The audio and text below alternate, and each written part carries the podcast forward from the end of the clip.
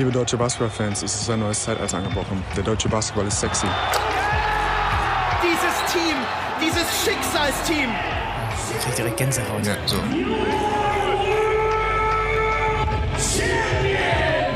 Herr Günther, welches ist das Videospiel, was dir die meiste Lebenszeit geraubt hat in deinem Leben? Pro Evolution Soccer 2009. Oh, warte, muss ich direkt parallel googeln. Wel welcher, wer, wer war auf dem Cover? A Adriano. Ach, geil. Adriano Schusskraft 99 mit seinem linken Hammer hat bei Inter gespielt. Mit Mancini, Figo. War Und trotzdem aber Adriano unglaublich hohes Ibrahimo- Tempo auch, ne? Ibrahimovic, beide, Ibrahimovic noch dazu. Das war wild, wild. Wow. Aber da gab es sowieso, naja, das würde jetzt ausufern, glaube ich. Da, ich bin nämlich jederzeit bereit, eine 25-jährige, äh, minütige Konversation über Konami und Pro PES und so äh, in den späten 2000ern zu halten. Oh, da können wir mal einen eigenen Podcast zu machen. Vielleicht nicht an dieser Stelle, weil die Leute dann alle abschalten, aber das ist ein sehr gutes Thema, wie ich finde. Äh, Ich habe ein bisschen, ich, ich bin ja jetzt total erleichtert, weil mein Call ist Fußballmanager wahrscheinlich 2011 oder 2012 und wir verlieren jetzt beide gerade extrem viel Glaubwürdigkeit und Sympathie bei der Basketballbubble, ne? Äh, das ist okay. NBA Street äh, 2 ist kurz dahinter bei mir. Von daher, da das gleicht das wieder aus. Äh, äh, äh, äh, NBA Jam auch? Nee, NBA Jam war ich früher. Ich hatte als Kind hatte ich nichts, keine Konsolen, kein gar nichts. Ähm, weiß ich nicht. Meine Eltern hatten da eine sehr äh, interessante Einstellung zu. Deswegen habe ich so die ganz frühen Dinge habe ich äh, verpasst und dann erst so. Ähm, weiß ich nicht. Nee, das ging ein bisschen später. NBA Jam nicht und auch die NBA-Titel, klar, die klassischen haben mir nicht gefallen. 2004 mochte ich noch. Äh, oder dann kam aber irgendwann so Superstar Buttons und Dunking Contest und so und das war mir dann irgendwann alles zu stressig. Äh, und ich war auch nicht, das war, weiß ich nicht, das war nicht so meins. Ich war immer eher andere Simulationen. Ah ja. Äh, bei mir ging's wirklich NBA Live, ne? Hieß das damals, glaube ich, von EA. Mhm. Da, das ging dann so los und dann das, das morphte dann irgendwann in 2K. Da habe ich auch sehr Ja, viel genau. Zeit damit verbracht, die Orlando Magic mal wieder zu einem Titel zu führen. Es hat so semi gut funktioniert. Äh, du weißt, warum ich frage. Es ist das größte popkulturelle Ereignis dieses, dieses Jahres, weil Dune 2 auf nächstes Jahr verschoben wurde, der Kinofilm. Der Trailer für GTA ist gedroppt. Äh, erstmal mit dem Downer, dass das noch zwei Jahre dauert. Aber hast du GTA, ich sag mal GTA 3, GTA San Andreas, hast du da Berührungspunkte mit? Habe ich äh, lose, also ich muss sagen, ich habe GTA gespielt, als man noch von oben drauf geguckt hat. Oh ja, in der 2D-Ansicht, geil. Ja, also da habe ich auch sehr viel Zeit mit verbracht. Ähm, und dann, ja, ich habe auch San, San Andreas gespielt. Ich habe die so ein bisschen gespielt, aber ähm, ich habe, da musste ich mich irgendwie von fernhalten. Ich habe, äh, ich bin vom vom Gefühl, also von von meiner Natur her bin ich ein absoluter Süchtling und äh, deswegen äh, musste ich mich vor bestimmten Sachen musste ich mich einfach schützen und äh, habe mir dann habe dafür gesorgt, dass es nicht in meinem Haus ist. Und das ist so ein, also diese Spiele, dann einfach so, also die Missionen habe ich dann oft gespielt oder ich habe das quasi durchgespielt und aber danach musste ich mich davon trennen, weil ich sonst einfach in diesen Welten mich verloren hätte. Ja, es sagt auch, glaube ich, eine Menge über den, über den kleinen Benny aus, dass ich manchmal einfach mir da ein Auto geklaut habe und so viel Rabatz gemacht habe, dass ich wirklich von der Polizei mit Hubschrauber verfolgt wurde und einfach versucht habe, irgendwie zu fliehen. Ähm, ja, jetzt, wenn ich so drüber nachdenke, sollte ich darüber vielleicht nochmal mit einem Therapeuten sprechen, aber das ist ein anderes Thema. Die NBA-Bubble zum Beispiel ist vollkommen on fire, LeBron James und Co., weil man sieht ähm, auch die, die, also es ist, es ist quasi das nachempfundene Miami. Äh, man sieht die, man sieht die Spielstätte der Heat, es sieht Ja. alles wahnsinnig gut aus und alle sind komplett äh, am Durchdrehen. Äh, und die Community im Übrigen auch. Grüße an Felix Steiner, der hat aus dem Cover einfach mal, der hat unsere beiden Gesichter da drauf geklöppelt. Äh, Ich bin natürlich natürlich die die weibliche Hauptdarstellerin, die auf deiner Schulter lehnt, bin ich geworden. Das hätte ich aber auch so gemacht, Felix. äh, ja und übrigens, wenn wir schon dabei sind, hast du zuletzt mal Wikipedia gecheckt? Die Community hat geliefert. Du bist Nee, jetzt du bist aufgeführt. Auf, im, Wo? im, Im Vornamen äh, Artikel Oh. von Per steht jetzt Per Oh. Günther. Ja, die Community liefert ja dann, äh, das, ich freue mich erstmal darüber sehr. Äh, per Günd muss ja erstmal, also auch nur eine 2e geschrieben, also da habe ich auch, äh, da habe ich nicht geliefert äh, vor zwei Wochen oder wann das war. Aber die Community hat ja noch mehr geliefert. Ich, wir haben gestern eine Nachricht, ich muss kurz den Namen raussuchen, bekommen, über die wir uns sehr gefreut haben. Ich spreche jetzt einfach mal für uns beide, äh, von äh, Maximilian Köhnen. Ah ja, habe ich auch gekriegt. Habe ich mich auch sehr gefreut, ja. Der hat einfach eiskalt geschrieben, hey, äh, ist geil, was ihr macht. Äh, ich spende einfach mal in eurem Namen 1000 Euro an eine Organisation eurer Wahl. Mhm. Müssen wir uns noch überlegen. Das würde ich Äh, erstmal, haben- also äh, doch, du Maxi, weißt sensationell. Ich habe hab ihm direkt geantwortet, äh, äh, Basketball Aid. Tut mir leid, ich habe auch Ja, da schon für uns beide Ja, gesprochen. du hast recht, ja, du hast recht. Das wäre natürlich auch mein erster Call gewesen. Ich wollte nur kurz absprechen, ob wir vielleicht noch irgendwas, irgendwas vergessen oder sonst was. Aber eigentlich hast du recht. Das machen wir natürlich genauso. Also äh, Shoutout, äh, dickes Shoutout an dieser Tausend Stelle. Das Dank, ist mal ein Shoutout, ja. Ehrenmann. Wir küssen deine Augen. Ja. Ähm, äh, sehe ich eigentlich richtig, dass du diesen Glow versprühst, weil habe ich das richtig verstanden, dass du am vergangenen Wochenende oder in den vergangenen Tagen das allererste Mal seit was weiß ich wie vielen Jahren mal wieder Wintersport betreiben konntest, durftest oder was auch immer? Genau, ich bin äh, nach 20 Jahren das erste Mal wieder Ski gefahren. Äh, Oh. es war überragend. Ich hatte eine großartige Zeit. Meine Oberschenkel haben gebrannt. Ich habe die gleichen Druckstellen an meinen Schuhen gehabt wie immer. Es war ich die erlösenden Momente aus den Skischuhen zu kommen sind immer noch haben die gleiche Kraft. Ähm, aber es war wirklich äh, großartig. Also noch besser, weil ich viel Zeit mit quasi meinen Schulfreunden noch oder so Mhm. aus der Zeit verbracht habe. Die haben mir das geschenkt letztes Jahr nach Karriereende, äh, einen Skiurlaub mit denen und ähm, das war wirklich sensationell. Es gab einen kleinen Videocall, wo Per mir einfach mal kurz gezeigt hat, was da Après-Ski-mäßig so abging, Du unkommentiert. ein seriöses Telefonat mit mir führen. Wir waren in Ischgl, muss man dazu sagen. Das kannte ich gar nicht. Als ich das letzte Mal gefahren bin, so weiß- ich nicht, mit zwölf hat, hat man halt nicht geguckt, wo es irgendwie noch partytechnisch äh, funktioniert. Das war auch wirklich, musste ich mich erstmal, äh, als ich das erste Mal in so eine in so einen Kuhstall da reingelaufen bin danach, äh, musste ich mich erstmal auch anpassen, akklimatisieren, was da so, was da so für munteres Treiben anscheinend in, in die Berge verlagert wird. Ähm, aber ja, äh, gute Zeit, gute Zeit. Ich, ich, ich habe sofort auf jeden Fall nach zwei Sekunden gecheckt, jetzt machen wir keinen Podcast-Talk, weil einfach, ihr müsst euch das vorstellen, unkommentiert hat Per mich erst in die Kamera angegrinst und dann hat er gezeigt, was da so rings um ihn herum passiert. Das ungefähr eine Minute, dann hatte ich ein breites Grinsen auf dem Gesicht und dann hat er wieder aufgelegt. Und da wusste ich, okay, lass den Mann jetzt einfach mal sein Ding da machen, wir sprechen später. Sehr schön. Her herzlich willkommen zur Abteilung äh, Weltmeister in dieser Woche, also wieder mit Per und meiner Wenigkeit. Oh, es ist aber auch, was haben wir denn schon wieder alles auf dem Zettel? In-Season-Tournament in der NBA, Doppelspieltag in der Euroleague, es gibt einen neuen Tabellenführer in der BBL und das müssen wir vielleicht zu Beginn direkt mal klären, weil es vielleicht aus deutscher Sicht, so was die Nationalmannschaft auch angeht, das Relevanteste ist. Gibt's jetzt nun eine Annäherung zwischen Dennis Schröder und Maxi Kleber oder nicht? Also wenn man die, die erste Aussage von Maxi Kleber, nachdem sie zuletzt in der NBA aufeinander getroffen sind, gehört hat, ja, ich habe ihm gratuliert, auch zu seinem individuellen Erfolg und das war's, dann klang das so, als äh, können wir uns davon verabschieden, dass sie nochmal zusammen in der Nationalmannschaft spielen.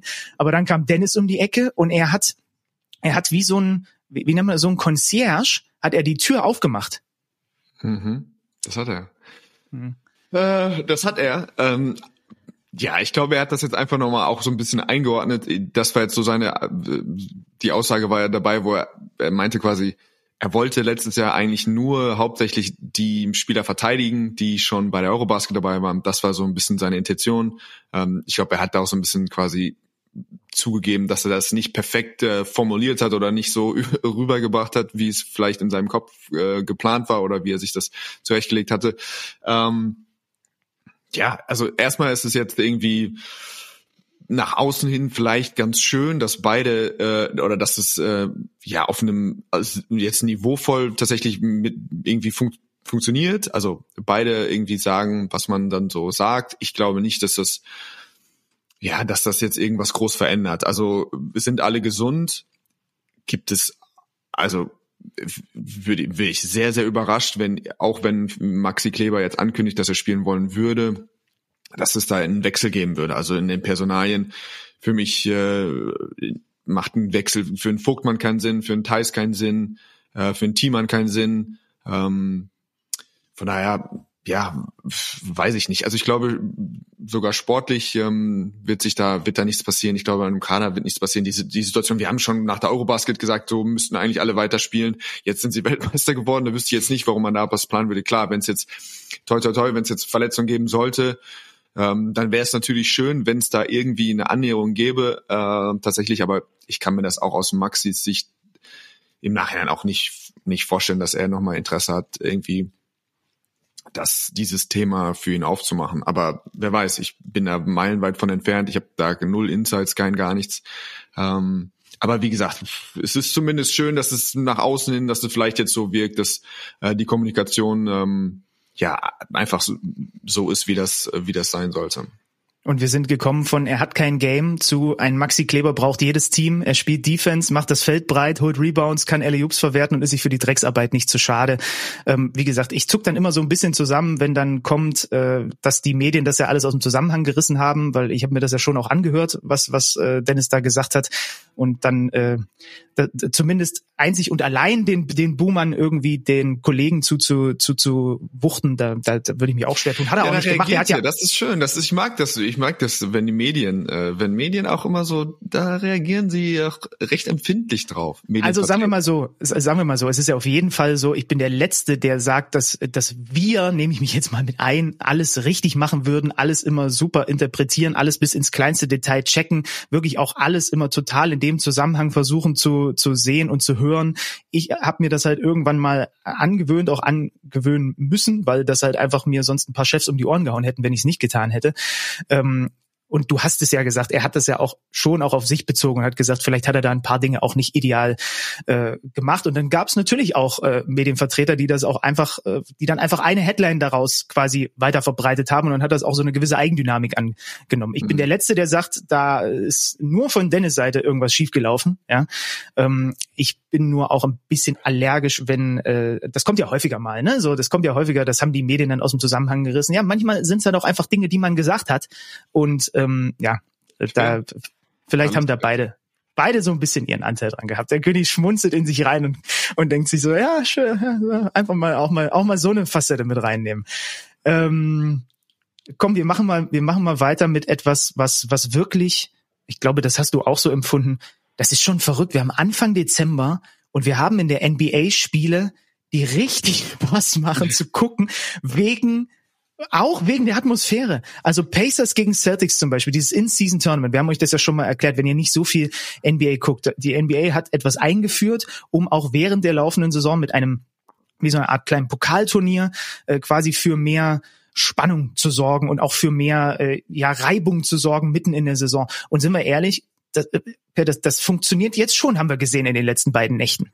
Das funktioniert und es ist absolut überraschend, dass das so funktioniert. Also ich habe äh, ein paar Sachen da wirklich nicht kommen sehen. Ich dachte, das wäre ja. so ultra artifiziell und äh, herbeibeschworen. Ähm, und gerade bei den äh, bei den Amerikanern, die ja noch größere äh, größere ja geschichtsträchtigere Anhänger des Sports sind, also die, die das noch denen das noch wichtiger ist, der der historischen Kontext aufzuziehen und denen dann wirklich nur ähm, die genau jeder genau weiß genau, wer wie viele Titel gewonnen hat und dann da irgendwie so was Neues zu etablieren, das da dachte ich, das wird ultra schwierig. Oder es passiert eben wirklich erst in zehn Jahren, wo die, die 15-Jährigen oder 20-Jährigen irgendwie gar nicht wissen, dass es dass es für anders war.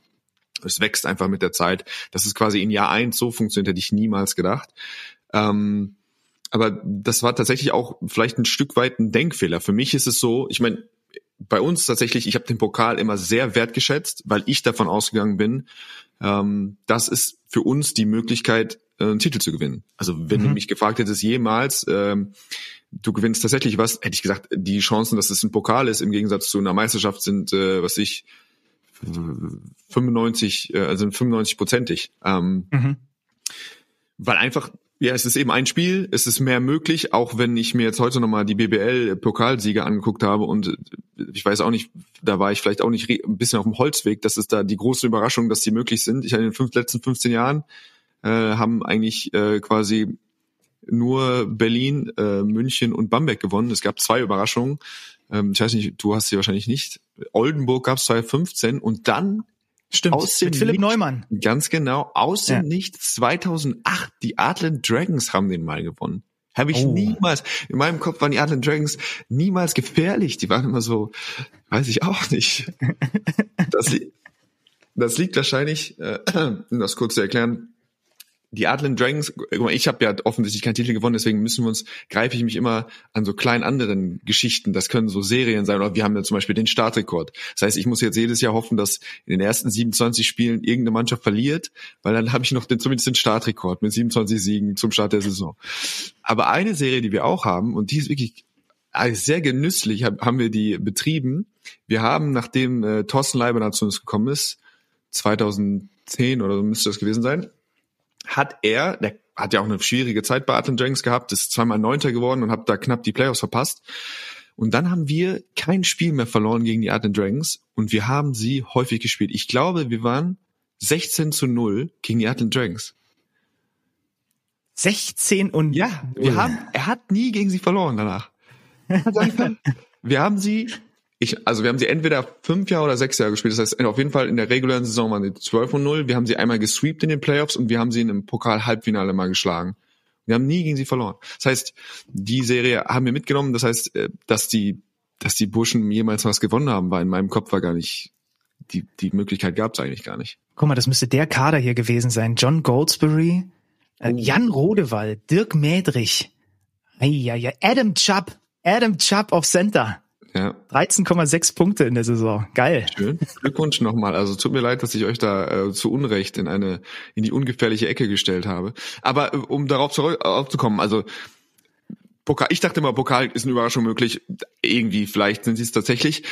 Aber was ich in der NBA unterschätzt habe, ist einfach, in der NBA spielen eigentlich wirklich regelmäßig die gleichen Gesichter um die Titel. Also da ist mhm. so, du hast so diese, diese, diese Cycles, diese Teams, die dann drei, vier Jahre dominieren und dann gefühlt ähm, drei, vier Mannschaften das um sich, also wenn, wenn überhaupt äh, quasi ausspielen. Ne? Also und dann hast du die Best of Seven Serie, die dir eigentlich mit der fairste, das fairste Format ist überhaupt. Also es kann auch da Überraschung passieren, aber am Ende des Tages kann eigentlich keine Mannschaft von sich behaupten, oh, wir haben, wir waren eigentlich die bessere, das, das bessere Team. Irgendwie ist es, äh, haben wir es nicht gepackt. Das heißt, gerade in der NBA, wo du dann 30 Mannschaften hast und du sagst, es spielen vielleicht fünf, sechs, um, wenn es hochkommt um den Titel, hast du eben 24 Mannschaften, die ja ein Saisonspiel unter ferner liefen. Du hast jetzt gerade, wir gucken jetzt Indiana zum Beispiel. Halliburton ist ein geiler Spieler, wahrscheinlich die positive Überraschung mit Anthony Edwards jetzt in der NBA-Saison. Und die Wahrscheinlichkeit, sagen wir mal, der bleibt die nächsten zehn Jahre bei Indiana, würde es mich nicht wundern, wenn er davon vielleicht zweimal in die Playoffs kommt und zweimal in der ersten Runde rausfliegt und er irgendwann mal wacht auf und er war 14 Jahre in der Liga und er hat keine eigene, kein einziges äh, meaningful, also kein wirklich kein wichtiges Spiel gespielt. Ja. Das ist so, das ist kein untypischer Werdegang in der, in der NBA-Karriere. Das heißt, dass du jetzt auf einmal einen Zion Williamson äh, in einem wichtigen, oder was heißt wichtigen, aber ja, in, quasi einem Dura-Die auf einer großen Bühne Halliburton auf einer großen äh, auf einer großen Bühne. Ähm, das habe ich so nicht kommen sehen, dass du einfach Stars aus zweiter, dritter Reihe oder irgendwie mit Mannschaften, wo die wissen, okay, eine Playoff-Serie werden wir auf keinen Fall gewinnen, aber keine Ahnung, irgendwie in der Gruppe die Gruppe gewinnen und dann vier Spiele gewinnen oder drei Spiele sogar nur gewinnen und du hast einen Titel gewonnen und du bist tatsächlich kriegst mediale Aufmerksamkeit. Das ist schon das ist ähm, wertvoll und das macht wirklich Bock, die Emotionen zu sehen, die Reaktion der Teammates zu sehen und ähm, das war wirklich clever und ich habe das äh, so nicht kommen sehen. Halbfinale in Las Vegas in der Nacht auf Freitag, Lakers gegen Pelicans und Bucks gegen Pacers und genau was du gerade angesprochen hast, das war auch, als ich mir gerade noch mal im Schnelldurchlauf Lakers gegen Suns so ein bisschen durchgeschattelt habe. Also das Spiel mit dem Spielverlauf hätte, hätte auch so für schöne Fanreaktionen gesorgt. Aber ja. es sind halt nochmal zehn Prozent mehr, weil sie ja. wissen, ne, ansonsten ist das Ding vorbei. Und dann hast du halt den Reeves hinten raus, der wieder diesen, diesen, diesen Dreier nimmt. Und ja. hast du eigentlich die Situation äh, gesehen mit LeBron James und dieser Auszeit, die er genommen hat, als, als Austin Reeves fast den Ball verloren hat oder eben doch nicht? Die Schiedsrichter haben jetzt gesagt, sie haben alles richtig gemacht. Oh, das habe ich zum Beispiel nicht gehört. Also für mich also im Freeze Frame, wo du siehst, wo, wo LeBron die Auszeit called und wo sie dann gegeben wird, da ist der Ball ja schon deutlich auch weg, ohne dass irgendwie Possession oder Zugehörigkeit erkennbar ist und somit ist da eigentlich keine, äh, keine Auszeit möglich. Es gab einen Winkel, wo es aussieht, als wäre der Ball vom Fuß von Devin Booker noch äh, quasi dahin gestoßen worden, was dann irgendwie dann zumindest dann haben sie halt den Fuß Fußcall auch äh, ver verpasst. Aber was wäre die Erklärung, warum sie, warum es äh, alles regelkonform ist? Die, du also meinst, sie haben zwei Minuten, diese zwei Minuten äh, äh, Kommunikation. Die Refs erzählen ja eigentlich immer nur, was in den letzten zwei Minuten, ob es da Fehler gab oder nicht. Ja? Diesen genau, Two-Minute-Report. Genau. Genau, und da haben halt, oder war es sogar dann relativ kurz nach dem Spiel, auf jeden Fall haben sie, haben sie das nochmal Frame by Frame sich angeguckt und haben gesagt, in dem Moment, als LeBron die Auszeit nimmt, ist der Ball noch in einer Hand von Reeves und quasi gegen dessen eigenen Oberschenkel geklemmt. Okay. Habe ich jetzt, wenn ich ehrlich bin, so auch nicht gesehen. Ich habe das so gesehen wie nee. du, als ich mir jetzt nochmal angeguckt habe. Ähm, aber gut, manchmal ähm, dreht man sich ja dann auch ein bisschen, wie man es braucht. Und dann kann man am Ende wieder sagen, ey, Basketball-IQ, LeBron James sieht, ach du Scheiße, der wird da gedoppelt und der Ball ist gleich weg und nimmt noch schnell die Auszeit und hat dann halt auch das Glück, dass äh, die ihm gegönnt wird. Ich bin ja. da so gefühlt eher auf deiner Seite. Lustig, Klammer auf, dass du da eben da auch siehst, dass irgendwie auf dem höchsten Niveau, das sind ja irgendwie gefühlt so NBBL-Patzer oder Endungen zu einem Spiel, dass wäre es da zum Turnover gekommen, wäre das eine spielentscheidende Szene gesehen. Genau so eine Szene haben wir in der Euroleague gesehen, wo Facundo Campazzo eben quasi in der gleichen Stelle auch getrappt wird und auch den Ball verliert und Jan Madan dann das, das, das, das finisht und quasi äh, Real Madrid verliert ihr erstes Spiel. Lustig, dass dann irgendwie auch so auf dem allerhöchsten Niveau dann so manchmal einfach dann Baseline-Einwurf, jeder weiß, es kommt, es kommt die Trap und trotzdem irgendwie spielen die das nicht sauber aus. Aber da Lakers mit Glück. Und da muss man auch nochmal, wir haben jetzt irgendwie gesagt, dass es auch geil ist für die unbekannteren Spieler und für die Small Market Teams und so. Aber auch bei LeBron ist es natürlich auch perfekt. Die, bei den Allstars ist es eben so, auch da wird es in den Playoff, in diesen Playoff-Serien irgendwann eng, weil du einfach ja, weil, weil sie vielleicht einfach nicht mehr die, äh, genug Körner im Tank haben für für eben vier Serien, a fünf, sechs oder sieben Spiele, aber eben für ja für drei Do-or-Die-Spiele so, das kann eben funktionieren. Da kannst du das eben noch hochschalten. Da kannst du mehr Minuten spielen. Da kannst du einfach eine höhere äh, Usage Rate haben. Da kannst du höhere Pace gehen. Äh, und ja, vielleicht werden wir jetzt tatsächlich belohnt mit äh, mit Giannis gegen LeBron. Die hätten wir wahrscheinlich so in der Playoff-Serie oder wenn dann sowieso nur in den Finals wahrscheinlich nicht gesehen. Es gab ja schon auch irgendwann, auch wenn vielleicht Jokic jetzt der beste Spieler der Welt ist, gab es ja schon eigentlich einen klaren Wechsel von LeBron ist offensichtlich die Nummer eins zu zu Giannis so um 2020 rum, 2021, ähm, das wäre natürlich jetzt schon wirklich spektakulär. Adam Silver würde sich da wahrscheinlich die Hände reiben, wenn es dazu ja, käme. Ein, zwei Gedanken noch dazu. Ich finde es äh, gut, weil ich nicht, also hätte vielleicht auch anders laufen können oder vielleicht hätte es auch äh, die, die Euroleague zum Beispiel anders gemacht. Sie haben es immerhin hingekriegt, dass sie an den beiden Tagen, wo dann Halbfinale und Finale sind, auch keine Regular Season Games angesetzt haben, sondern die sind dann gestaffelt ja. genau dazwischen, dass auch wirklich der Fokus darauf liegt. Das Einzige, was natürlich dazu kommt, mh, hm, dieses äh, Final Four Turnier findet ja in Vegas statt. Das heißt, du hast jetzt diese Home Crowd, diesen Faktor nicht mehr so wirklich, ne? Und da sind ja. wir jetzt schon in dem in dem Thema drin, weil wenn wir schon über Spielformate und über Wettbewerbsformate sprechen, ähm, lass uns mal aus aus Sicht des Ex-Spielers damit anfangen, weil wir haben diese Diskussion der Euroleague ja auch regelmäßig. Ja. Final Four am Ende des am Ende des, des Jahres. Du hast geile Playoffs, geile Playoff-Serien und dann geht's eben in zwei Halbfinals und in Spiel um Platz drei und Finale. Ich hatte die, das große Glück und es war wirklich ein, ein, ein Riesengeschenk, dass ich in Kaunas vor Ort sein durfte, jetzt beim, beim Final Four und das auch mal miterleben. Und aus Eventsicht und auch aus Sicht eines Medienschaffenden, der da vor Ort ist, da kommen verschiedene Fanlager zusammen. Olympiakos hat natürlich ohne Ende mitgehabt, weil alle anderen Teams, wenn wir ehrlich sind, Real, Barca und Monaco, die bringen halt keine wirklichen Fans mit. Ja, ja das wäre was anderes gewesen, wenn Fenner oder so noch mit dabei gewesen wären. Also vom Event-Charakter können wir gleich drüber sprechen. Mal nur aus, mal nur aus Spielersicht. Lieber Elimination Games oder lieber Playoffs?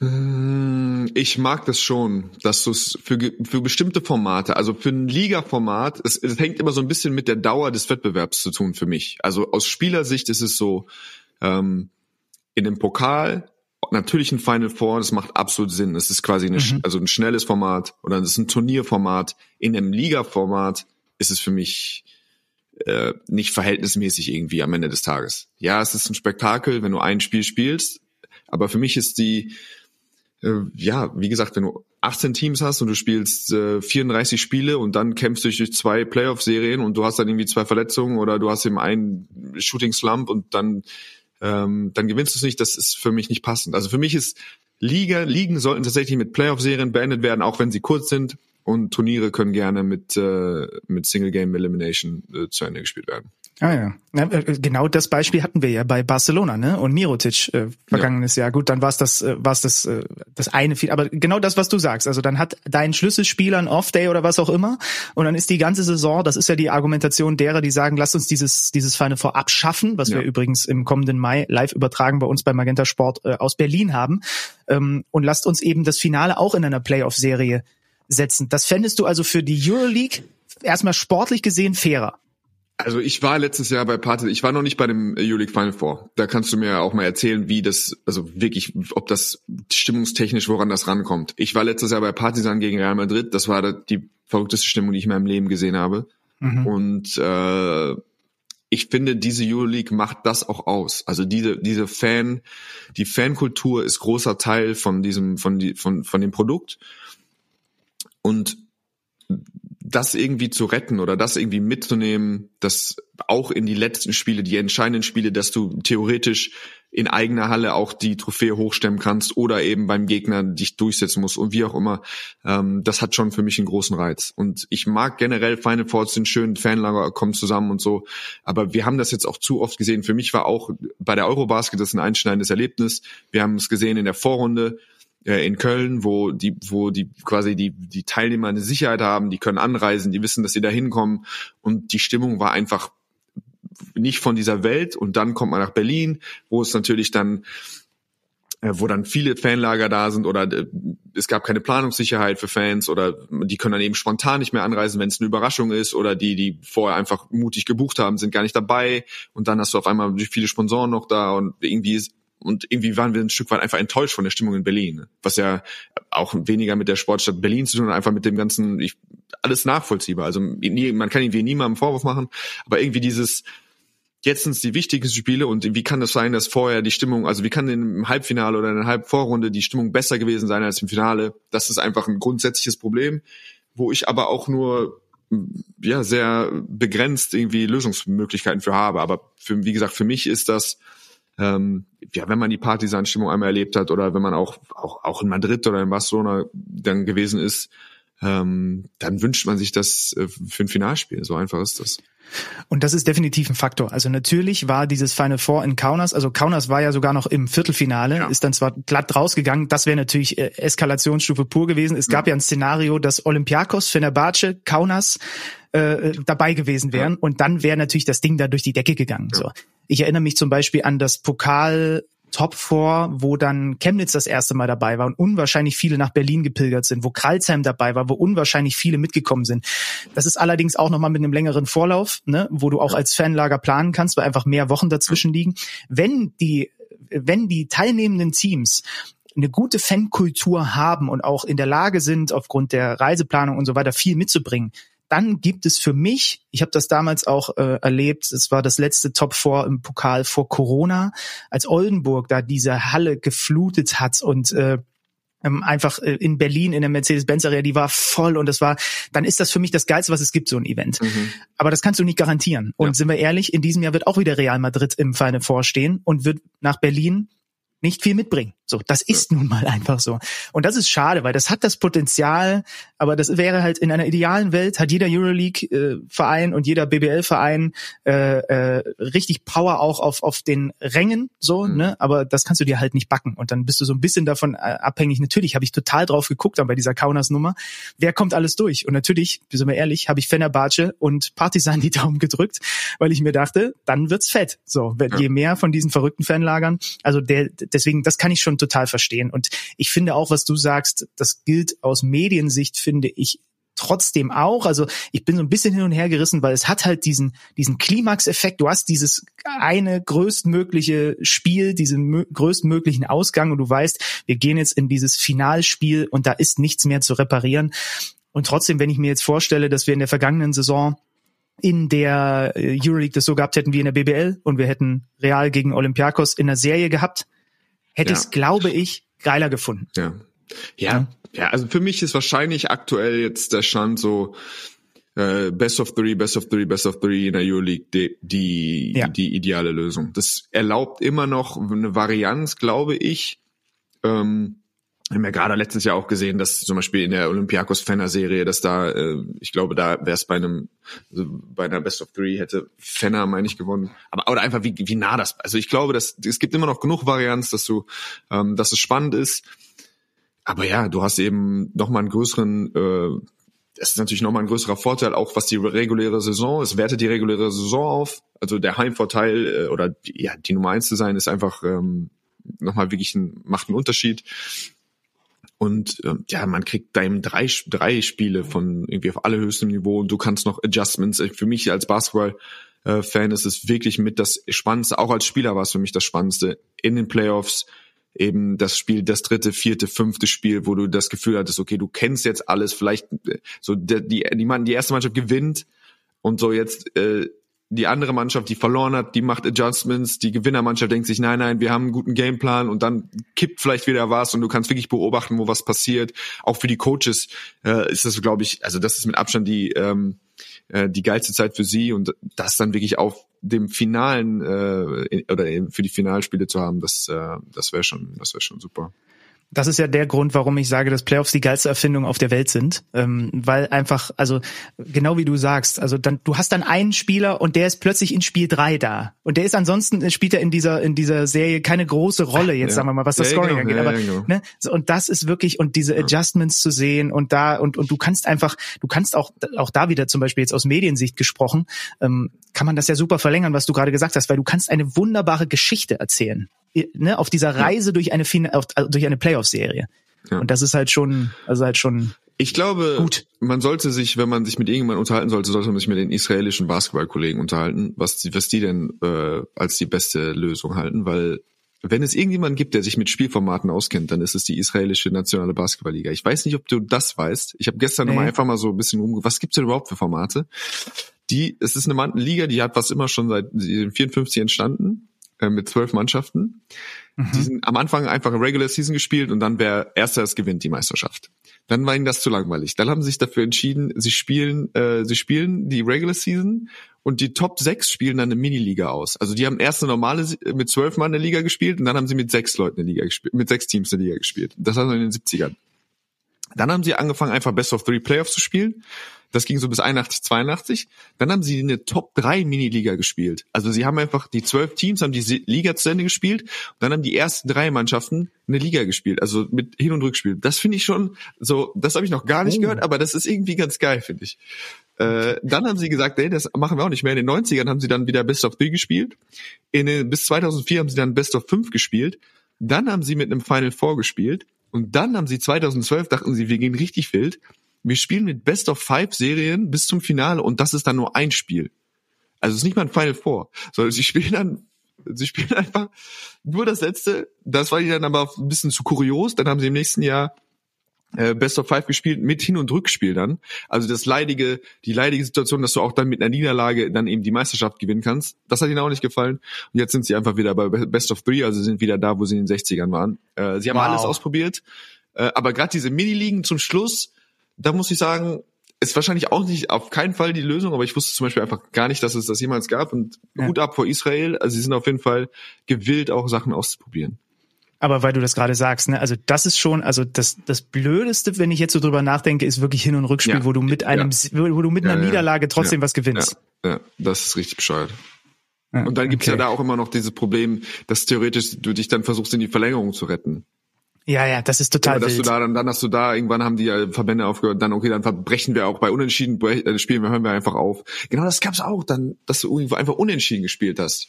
In, ja, ja, wo war das? Ja, doch, doch. Das gab, das Euro Cup gab's ja, das, ja, oder? Ja, ja, genau. Ja. Bei Hin- und Rückspiel, ähm, also hands down, was würdest du sagen, ist dein Lieblings, Lieblingsformat? Unabhängig von, so einfach, wenn du sagst, ich gucke mir irgendwas an, irgendein Teams sind egal, äh, aber was ist dein Lieblingsformat? So. Es sind am Ende Playoffs. Ich habe so oft den Satz gesagt, das ist für mich die geilste Erfindung der Welt. Und ich bin trotzdem, das ist so total schizophren eigentlich. Ich bin trotzdem großer Verfechter dieser, dieser feine Voridee, aber die lässt sich natürlich mit Playoffs ja. überhaupt nicht unter einen Hut bringen. Also wenn ich mich entscheiden muss, dann würde ich auch in der Euroleague sagen, spielt Playoffs. Ich will dann, dass jedes Team zumindest auch ein Heimspiel hat. Ja, ja bin ich beide. Ich glaube auch, ich glaube sogar, Serienlänge ist, glaube ich, Oh, ich glaube fünf. Ich glaube Serien.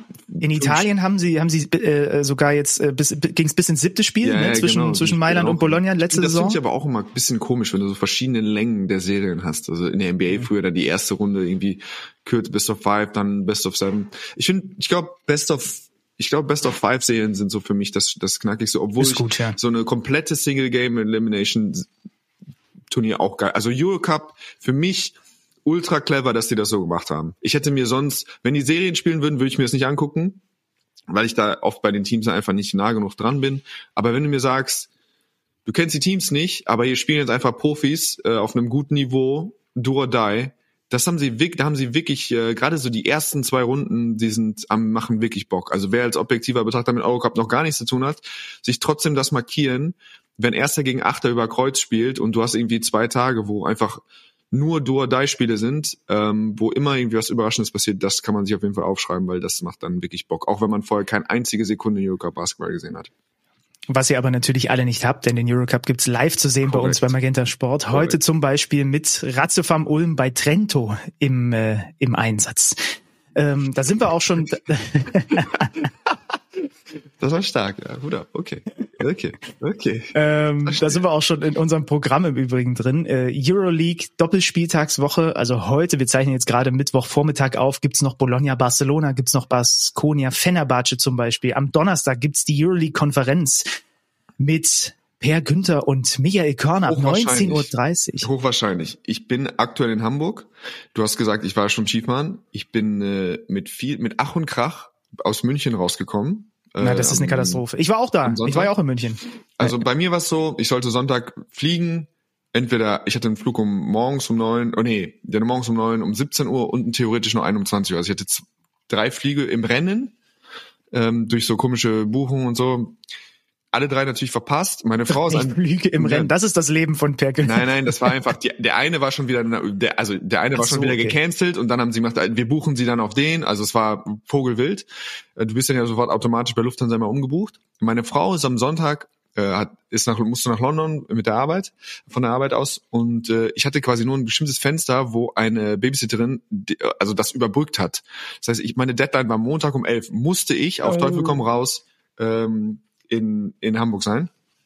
Und ich weiß nicht, äh, wie das bei euch zu Hause ist, aber es ist so, wenn man sich von einem Arbeitstrip verspätet, dann ist es, wird das noch, ist es noch okay. Wenn man sich vom Skitrip mit den Boys irgendwie ein, zwei Tage später nach Hause kommt, wird das mit weniger Wohlwollen äh, wahrgenommen. Äh, auf jeden Fall war natürlich dann klar so, okay, Amigo, du musst, äh, du musst um Montag um 11 Uhr da sein. Und dann Sonntag alles verpasst, habe mir sogar noch einen Flug dann noch nach Berlin, weil den gab es dann auf einmal noch. Da habe ich versucht, in den Flug nach Berlin zu reinzukommen. Den auch, wurde mir auch gecancelt, 45 Minuten vorher. Da musste ich abends pennen am Flughafen.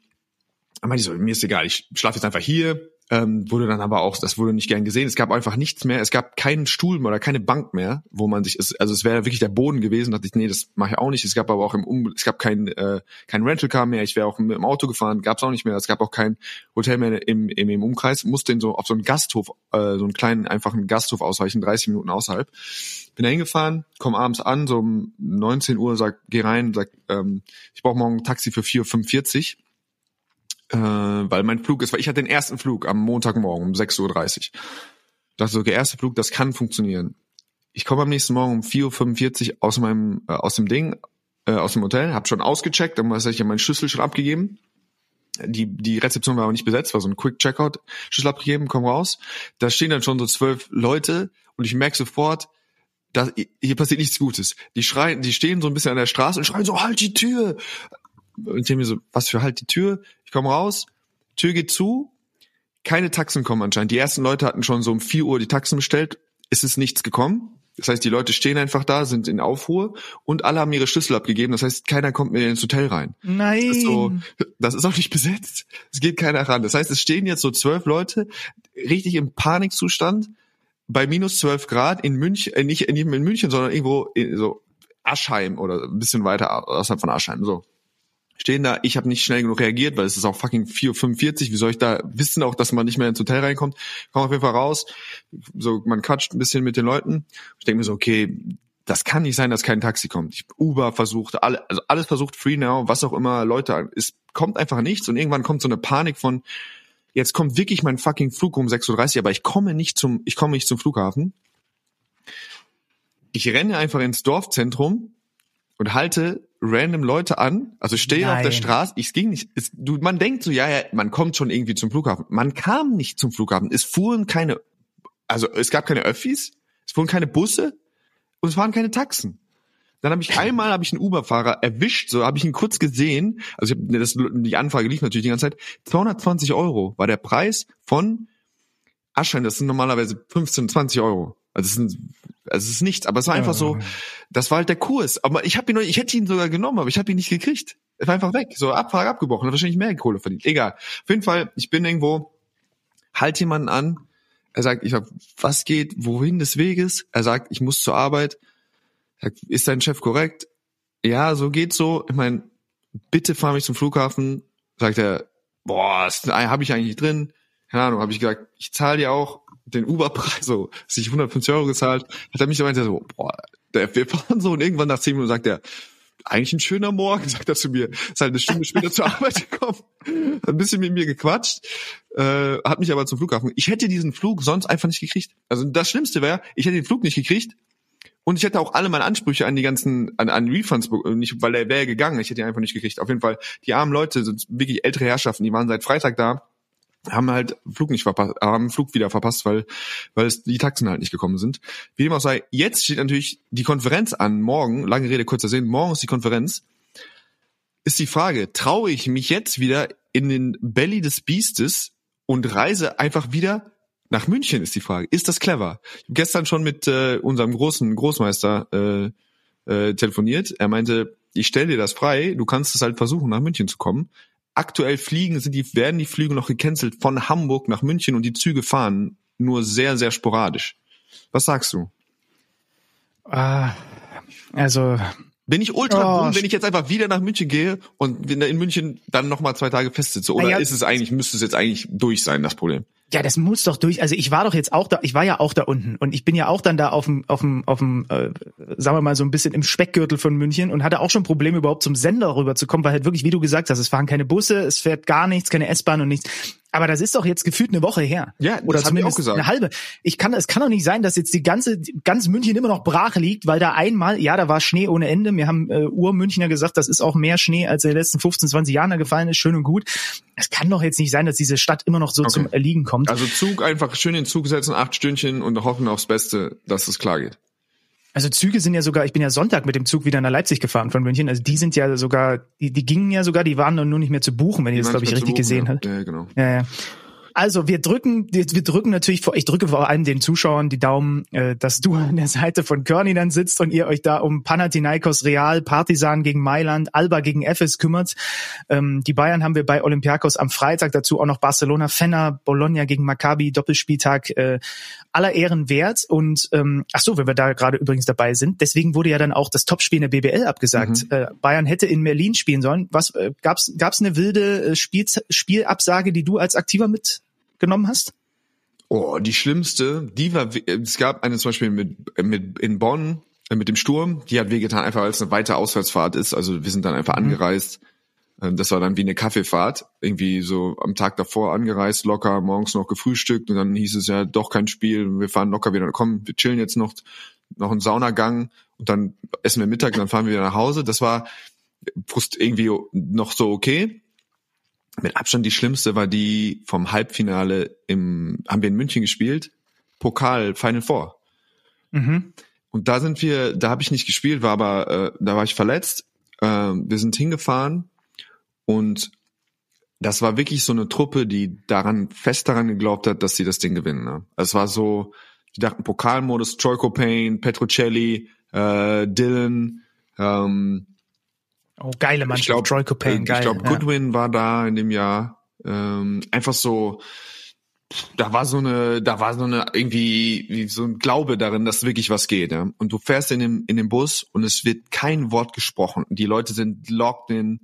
Ähm, die Leute trinken ihre, ihre ihr Red Bull oder hören ihre Mucke, was immer sie tun müssen, kommen rein in die Kabine, ziehen sich an, so sind gehypt, so die ersten so come on, so und dann ich weiß nicht, wie nah vor dem Spiel, also wirklich nah vom Spiel, kommt jemand rein und sagt so, ja, wir spielen nicht. Wir fahren wieder nach Hause, erst Unglaube, ähm, schon irgendwie auch Bälle angefasst und so. Und dann sich wieder in den Bus zu setzen, sind wir nach Hause gefahren. Das war, das waren die Blue Basketball Blue Balls meines Lebens. Das war einfach so. Ich habe nicht, hätte nicht mehr gespielt, aber es war so. Sogar ich war bereit, auf der Bank einfach so.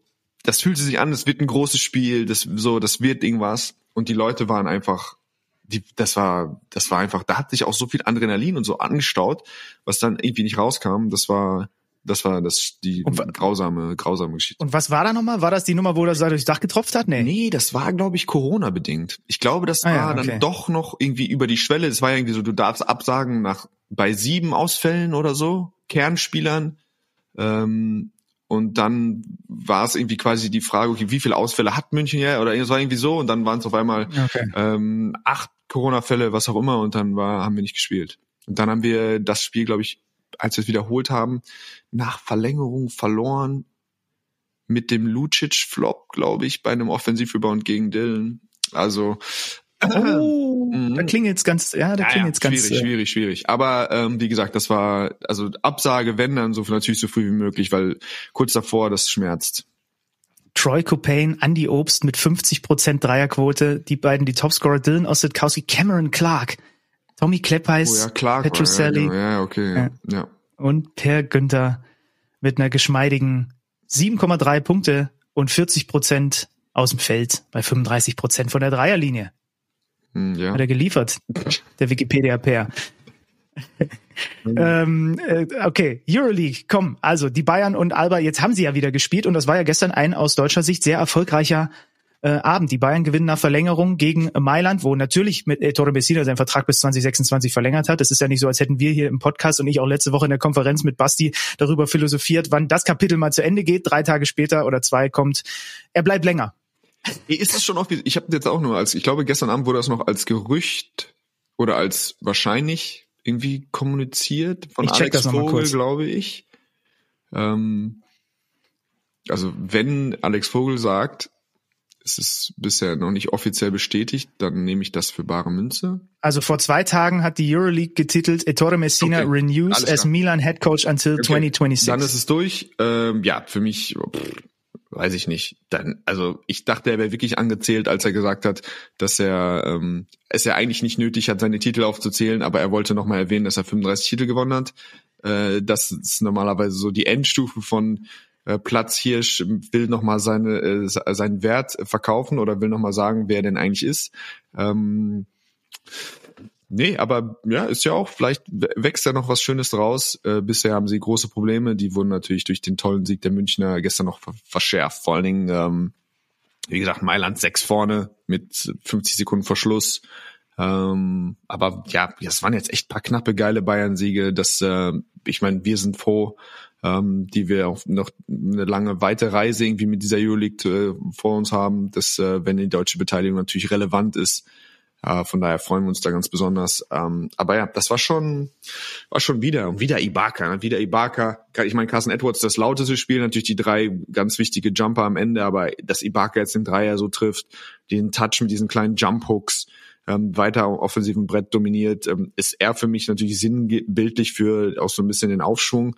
Und Nicola Bepp für mich, ja, ist jetzt, äh, hat jetzt in den letzten vier Spiele, macht er über zehn, das war das, was wir von ihm erwartet haben. Wenn Bonga nicht spielt, spielt er die drei. Wenn Bolmaro nicht spielt, spielt er die eins. Verteidigt auf, auf allerhöchstem Niveau, trifft jetzt ab und zu wieder seinen, den toughen Stepback nach links, hat aber auch diesen kleinen Notwurf und erlaubt keine Plays für ihn, sondern er jetzt scoret trotzdem jetzt offensiv. Ähm, das sind so für mich individuell die beiden und eben, wenn du dir bei Bayern jetzt einfach die, äh, die Minutenverteilung anguckst, sieht es eben einfach anders aus. Ja, das ist jetzt aus der Not gedrungen. Jetzt fehlen eben Bolmaro und Andi und Lucic immer noch.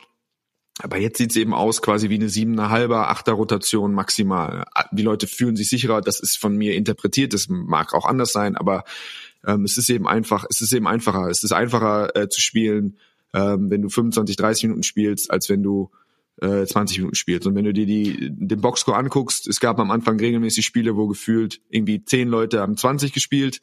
Und jetzt ist es schon ziemlich klar, du hast fünf Leute, die richtig Minuten gehen, auch wenn es gestern auch vielleicht verzerrt ist durch die Overtime, aber du hast jetzt, das wirkt so ein bisschen anders. Ja. Äh, Jaka Lakovic hat immer gesagt, es gibt eigentlich nur drei Spielertypen, entweder du spielst drei Minuten, 13 Minuten oder 30 Minuten.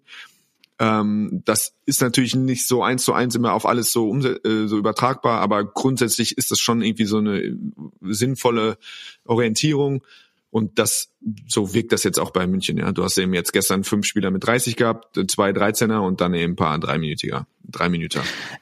Ja, das ist schon, das ist aber spannend, ne? Weil natürlich, wenn man jetzt naiv von außen drauf gucken würde als Fan, als Medien und man hat vielleicht auch dieses Beispiel Real Madrid, wo die die Minuten Ja. so verteilen, aber natürlich auch auf einem extrem hohen Level, dann würdest du ja sagen, je mehr Breite, je mehr Qualität, äh, je mehr Rest auch die einzelnen Spiele bekommen. Aber ich habe mit mit Basti in der Konferenz auch drüber diskutiert. Der meinte halt auch, ähm, dass es schon diese diese Beispiele einfach gibt, wo wenn die Rollen klarer sind, wenn mehr Minuten vom Laster fallen und du äh, stößt ja genau in das gleiche Horn, dann halt das auch manchmal einfach zu sehr guten Dingen führt. Ja, also für mich ist dieses, ist es, ja, es gibt diesen Leuchtturm äh, Real Madrid, wo das anders funktioniert, oder es gibt generell auch in Spanien ist ist der Ansatz oft anders. Oder ich habe dann, wenn wir im Eurocup gegen spanische Mannschaften gespielt haben, haben sie oft drei Point Guards, die irgendwie alle irgendwie oder einer irgendwie 18 und zwei spielen äh, so viel, dass es auf 40 Minuten rauskommt. Aber, äh, mhm. aber äh, weißt du, das ist so, das ist sehr untypisch. Dafür brauchst du also das ist eine unglaubliche Qualität von Real Madrid, dass sie das können. Dann ist es auch ein Vorteil. Aber es sind dann eben auch die äh, Fernandes und Yui und Rodriguez und so, die dann eben äh, in 13 Minuten funktionieren.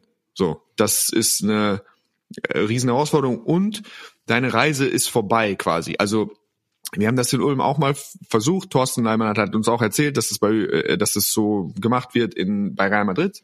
Aber es ist so, bei Real Madrid ist Endstation.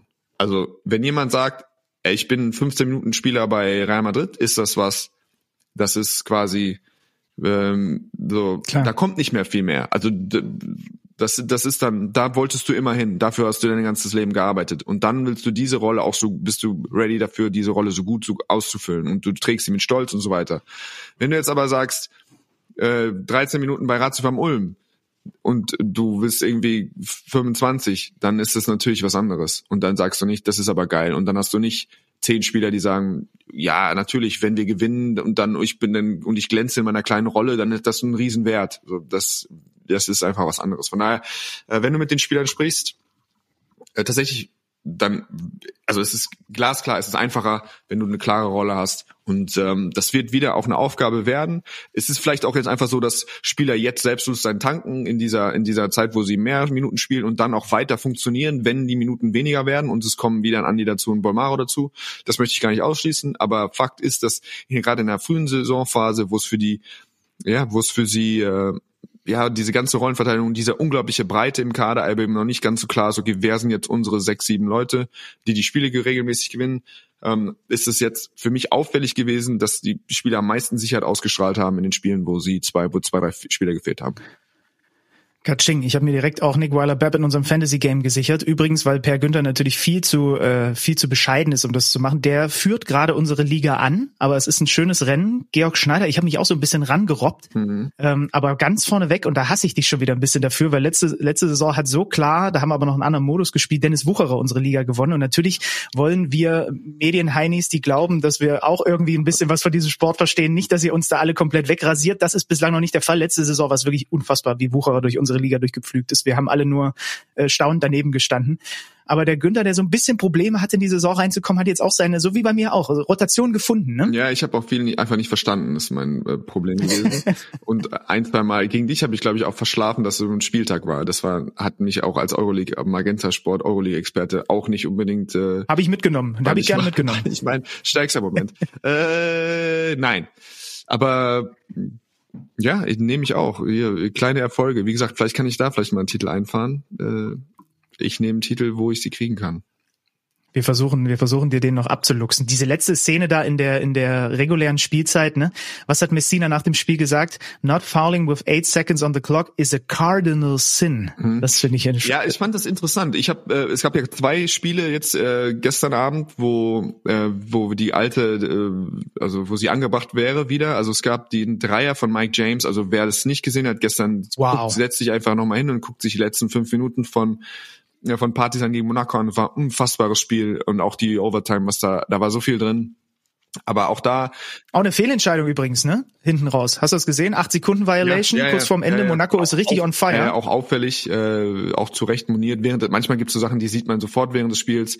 Ähm, aber eben auch da, wenn eine Situation, er schießt, äh, ich glaube, sie sind vier hinten und er schießt den ersten Dreier rein gegen äh, PJ Doja äh, und da lassen sie ihn spielen und dann scoren sie trotzdem. Das heißt, sie sind drei hinten und Seite Einwurf und es sind noch zehn Sekunden oder was ich zwölf Sekunden. Das heißt, du hast wirklich genug Zeit auch.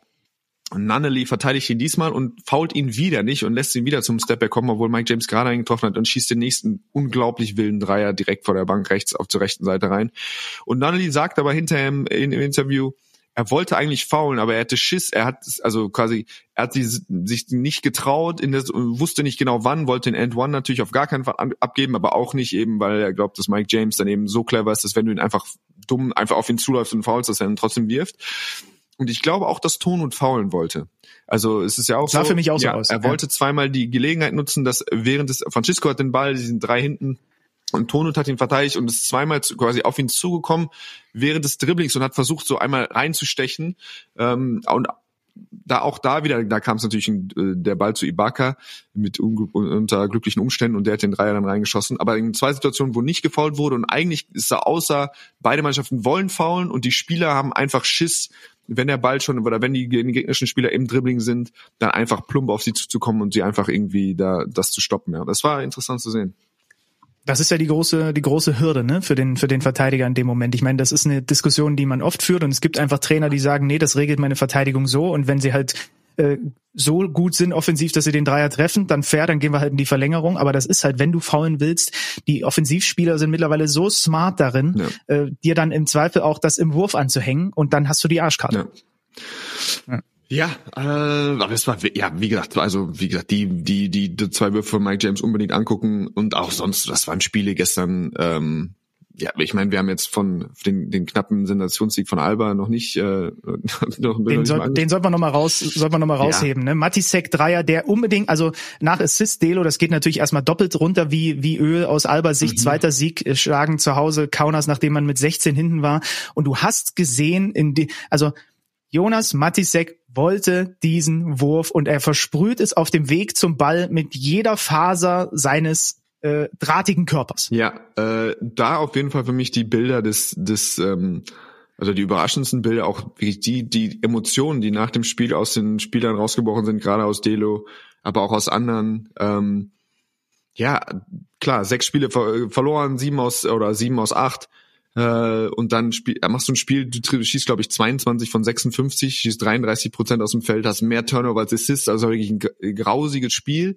Aber du kämpfst dich eben, du schlägst eben mhm. ohne Brown, ohne Thomas zu Hause Jalgeris, äh, die dieses Jahr auch nicht die Mannschaft sind von letztem Jahr und die haben ihre eigenen Probleme und so weiter, aber ähm, ja, schwaches Spiel, du, du triffst nichts und trotzdem findest du irgendwie einen Weg und äh, und die Mannschaft lebt so. Das ist schon, äh, das ist schon auffällig. Die Fans waren tatsächlich da, wenn es, wenn es nicht getäuscht hat, auch wieder am äh, war wieder Stimmung. Mhm. Ähm, tja, und dann verteidigst du phasenweise wirklich super leidenschaftlich und gewinnst irgendwie so ein, gewinnst wieder so ein Spiel. Und ja, freust dich eben auch mit einer Überraschung. Also wenn du, wenn du mir sagst, eine Mannschaft, die in den letzten drei Jahren gefühlt irgendwie ständig oder vier Jahren alles Mögliche gewonnen hat, ähm, und dann sind sie jetzt zwei und neun oder zwei und zehn oder zwei und zehn, dann denkt man so, puh, ja, das, da ist dann manchmal auch nach einem Sieg irgendwie so eine komische Stimmung, aber das ist äh, bei den Albatrossen nicht der Fall.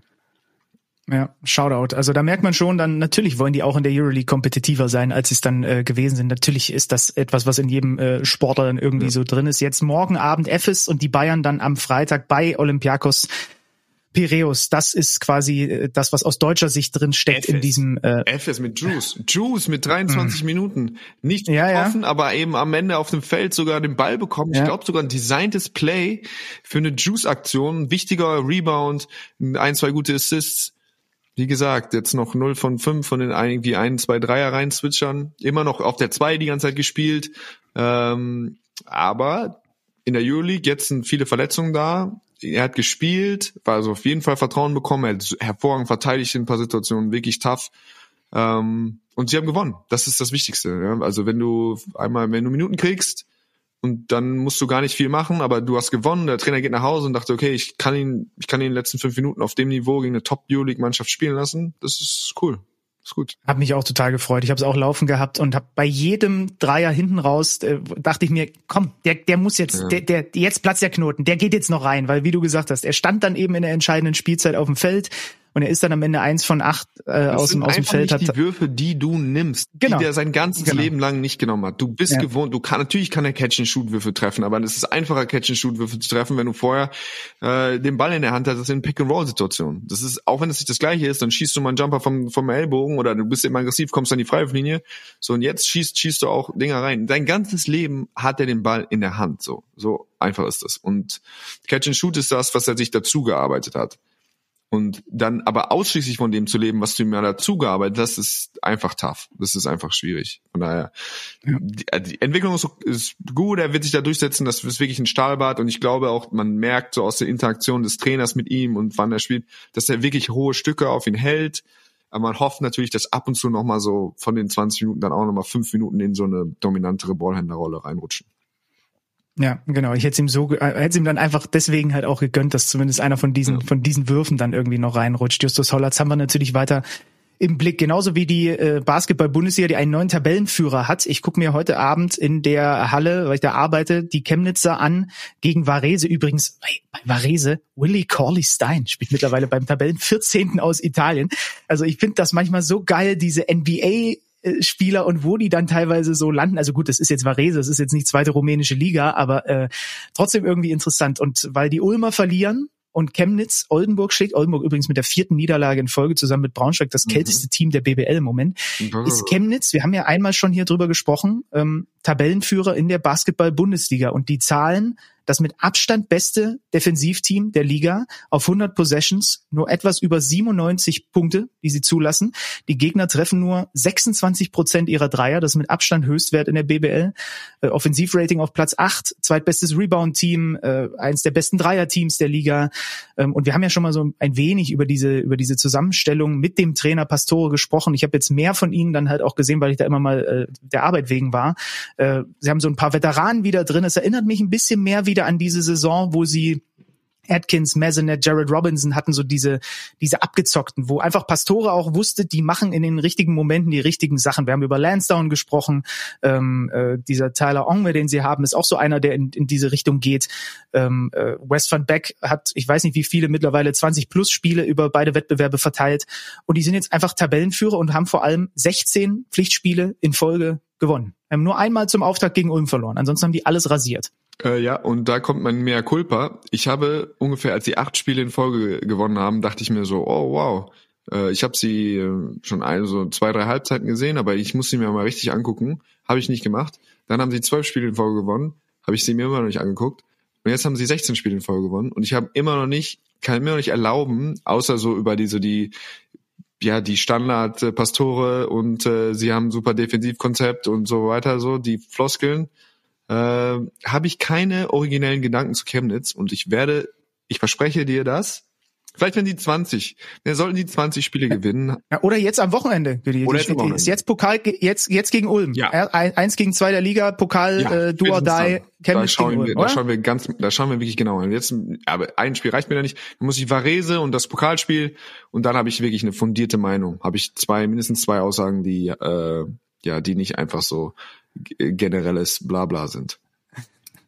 Ja, fair, das ist fair. Also in der Liga sind sie, sind sie, sind sie neun Siege in Folge. Bonn hat sich mittlerweile auch auf die drei vorgeschoben mit vier Siegen in Folge. Auch Ludwigsburg dreimal in Folge gewonnen. Ähm, und übrigens jetzt auch ganz wichtig, dass Kreuzheim mal den, äh, den zweiten Sieg eingefahren hat, so fürs, fürs Gefühl da unten nach dem, nach dem Trainerwechsel. Das ist so die Lage der Dinge in der Basketball-Bundesliga. Günni, hast du noch was, was du mit der Basketballwelt teilen möchtest? Ich wollte nur, äh, dass du mir einmal noch PJ Tucker hinwirfst, bitte. Mit seiner, oh, mit seiner goldenen äh, Serie. Warte, dann werfe ich dir den, werfe ich dir den wie folgt hin. Was ist eigentlich mit PJ Tucker los? Nein, es ist tatsächlich, ich meine, das ist jetzt nicht das erste. Ich glaube, das ist jetzt die ausgiebigste. Ich glaube, er hat jetzt in elf oder zwölf Spielen keinen Punkt gemacht, ein paar DNPs dabei oder sonst, aber, aber ich finde es einfach, hat nichts mit PJ Tucker zu tun, aber ich finde, das ist einer meiner Lieblingsjokes oder so Inside-Gags im Basketball, ist, dass wenn du, ähm, irgendwo ist das Twitter auf Twitter mal aufgetaucht, wenn du keinen Punkt gemacht hast, kein Rebound, keines, also nichts Zählbares hattest und mhm. aber eine bestimmte Minutenanzahl gespielt hast, dann nennen sie es eine Cardio-Einheit. Und das finde ich, das finde ich so genial einfach. Das ist mein liebster, ist einer meiner liebsten Basketball-Jokes, die es gibt. Ähm, also wenn einfach nichts Zählbares und das ist die klassische Cardio-Einheit. Ich weiß, er holt ja immer noch ein paar Rebounds. Das heißt, er qualifiziert sich dafür nicht. Aber es gefällt mir sehr gut. Ja, die merke ich mir aber auf jeden Fall. Also die Cardio-Einheit und du hast vorhin gesagt, das finde ich auch schön. Das wird definitiv direkt, das wirst du merken in den kommenden Wochen in meinen Kommentar einfließen, ein lautes Spiel machen. Finde ich super. Ist eine schöne Umschreibung für ein gutes Spiel, ein tolles Spiel, ja, ein starkes Spiel. Spiel. Es gibt laute, es lautes gibt laute Spiel. 20 Punkte und leise 20 Punkte. Aber ich mag so Serien. Ich meine, das waren jetzt elf Spiele von, äh, von PJ Tucker, die er nicht gescored hat. Ich weiß nicht, wie weit er das noch, oder zwölf, ich weiß nicht, wie weit er das schafft. Aber es gibt so immer, ab und zu tauchen gerade bei den Amis einfach so Serien auf, die finde ich äh, legendär. Ähm, eine war, äh, so, äh, ich glaube, LeBron hat auch so eine un unnormale Serie, wo er zweistellig gepunktet hat. Oder ich glaube, die läuft immer noch. Äh, MJ hatte die auch und das ist einer meiner Lieblings, vielleicht enden wir damit, ist meine, einer meiner Lieblings äh, MJ Facts. Er hat 86 einmal einstellig gepunktet. Ich glaube, Da hat er nur 16 Minuten gespielt, also da hat er schon acht, aber er muss irgendwie verletzt gewesen sein, weiß ich nicht. Und dann hat er das nächste, was er zweistellig gepunktet hat, war äh, 2001, also da war der äh, mit 39 bei den Wizards. Und das war du kannst das erste Mal, wo er nie unverletzt einfach nicht zweistellig gepunktet hat. Und dann hat er im nächsten Spiel äh, gegen die Charlotte Hornets 51 gemacht. Na klar. So das finde ich halt, geil. Der Boy. Das finde ich schon geil. Das, wenn du das mit dem Alter so, da war er wirklich schon nicht mehr, also weit davon entfernt. Aber wenn du dann einfach sagst, so, okay, das erste Mal einstellig, so, ach so soll das, so, jetzt ist wirklich der Abgesang auf mich, so, dann mache ich jetzt nächstes Spiel 51. Das gefällt mir, das gefällt mir sehr gut. Oh, wenn wir in diesen, wenn wir in diese Dinge abdriften, ich habe hier gerade nebenbei aufgemacht. Ich glaube, ich kaufe mir gleich für 14 Euro ist noch verfügbar NBA Live 2004 mit äh, Vince Carter im Raptors Trikot auf dem Cover. Das ist, glaube ich, meine Sünde der, der Woche. Gute Junge, schön war's. Ich äh, drück dir die Daumen, dass du morgen zur Konferenz kommst und die äh, Leute dich da alle hören können und freue mich, wenn wir uns das nächste Mal sehen. Freue mich, wenn ihr äh, auch nächste Woche wieder einschaltet und vor allem, das könnt, den Gefallen könnt ihr uns doch mal tun. Wir haben jetzt schon gemerkt, dass wir eine aktive Community haben. Äh, lasst mal fünf Sterne Bewertungen bei bei Spotify da und bei bei Apple gibt mal ein paar Rezensionen, ähm, teilt diesen Podcast, äh, abonniert diesen Podcast. Das sind alles so Dinge, die unserem kleinen Liebhaberprojekt hier helfen, äh, ein bisschen Sichtbarkeit auch hier und da mal in den Charts zu bekommen. Wir wollen das Gesicht von Per Günther wieder nach oben. Wenn wir in den Charts auf eins gehen, dann laden wir dieses äh, GTA-Bild von uns beiden als neues Cover hoch, würde ich sagen. Wobei ich weiß gar nicht, ob das rechte technisch überhaupt geht oder nicht. Aber das wollte ich an dieser Stelle nochmal loswerden. Wer bis hierhin gehört hat, kann jetzt auch nochmal die drei Minuten investieren und uns überall auf jeder, jeder Podcast-Plattform, die es gibt auf der Welt, nochmal einen Daumen da lassen. Oder auch Hass da lassen. Wenn, guck mal, wenn Hass da ist, dann, ich will, die sollen uns schon ergeben, was sie, was sie spüren. Ja, richtig, richtig. Hass aber gerne eher in Richtung Peer als in meine. Das war's. Tschüss.